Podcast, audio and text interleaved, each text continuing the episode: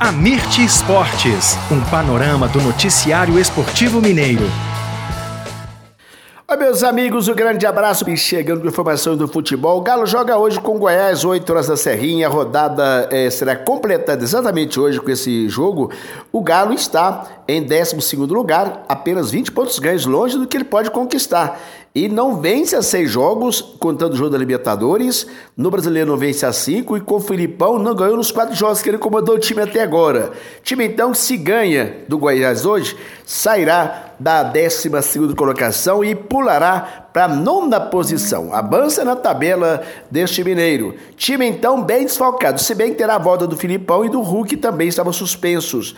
Estão fora do jogo em si. Mariano e Batalha estão suspensos. Sarabia e Otávio vão jogar. E também perdeu Pavon com dores no pubis, Vargas deve começar jogando. O Galo segue sem Zarate, sem Ior no departamento médico e sem o zagueiro Fux na fase de transição. Everson Sarabia, Gemerson Lemos e Arano, Otávio, Igor Gomes e Edenilson, Vargas, Rugui e Paulinho deve ser o Galo. Já com relação ao time do Goiás, este aí na zona de baixamento tem 11 pontos ganhos na 17 colocação. Um detalhe, o Bahia perdeu e se ele ganhar do Galo, ele sai do rebaixamento, joga lá o Bahia.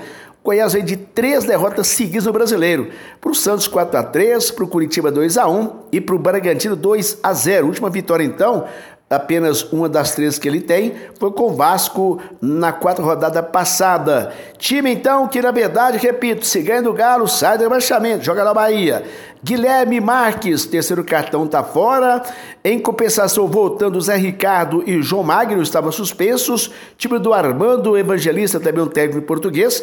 Definido, então, com o Tadeu no gol, Maguinho, Lucas Alter, Bruno Melo e o Sander, Zé Ricardo, William Oliveira e Luiz Oyama, Mateuzinho, João Magno e Anderson Oliveira. A Minas hoje então, sete e meia, fala de Goiás e Galo.